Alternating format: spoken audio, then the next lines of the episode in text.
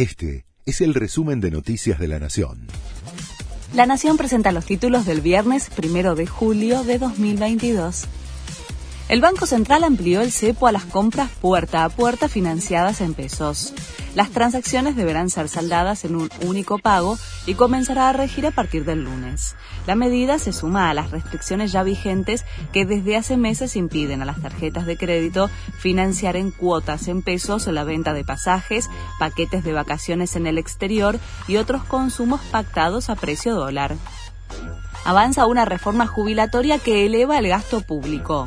El bloque oficialista del Senado, sin el aval del Ejecutivo, dio anoche media sanción al proyecto de ley que elaboró el kirchnerismo, que establece un nuevo programa de regularización de deudas previsionales para aquellos que estén a punto de jubilarse.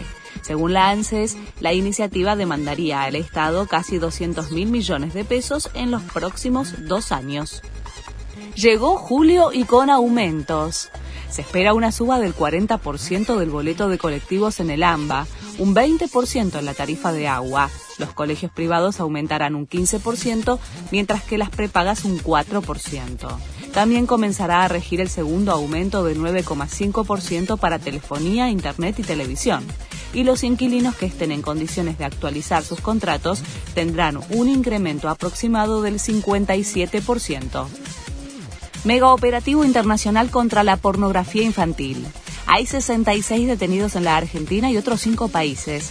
La investigación comenzó con un aviso que detectó una red transnacional que compartía imágenes de explotación sexual de chicos.